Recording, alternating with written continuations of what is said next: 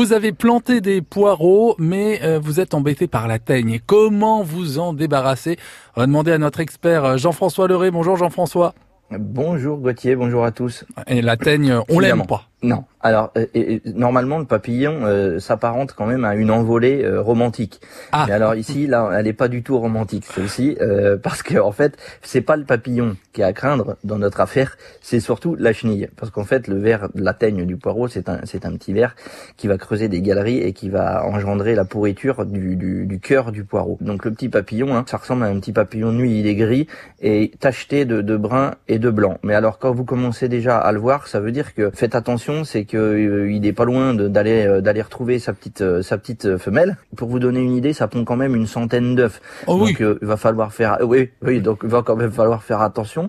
L'éclosion des chenilles, on, la voit, hein, c'est une petite chenille mais elle est quasiment aussi grande que le que l'adulte. Le, elle fait 10 mm à peu près. Ça attaque les poireaux, mais pas que.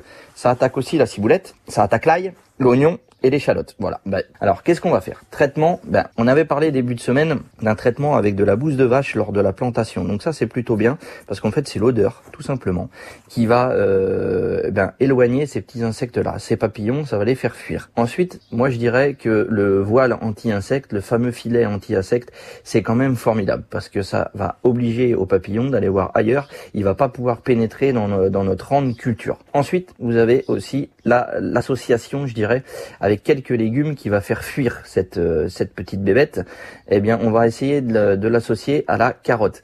La carotte, il faut savoir que euh, il y a aussi une mouche sur la carotte, mais en fait, ces deux bêtes-là, donc la teigne du poireau et la mouche de la carotte, eh bien, elles s'aiment pas. Donc, elles se combattent naturellement. Hmm. Donc, lorsque vous mettez eh bien, un rang de carotte, moi je dirais presque un rang de poireau, un rang de carotte, un rang de poireau, un rang de carotte, et ça serait vraiment l'idéal.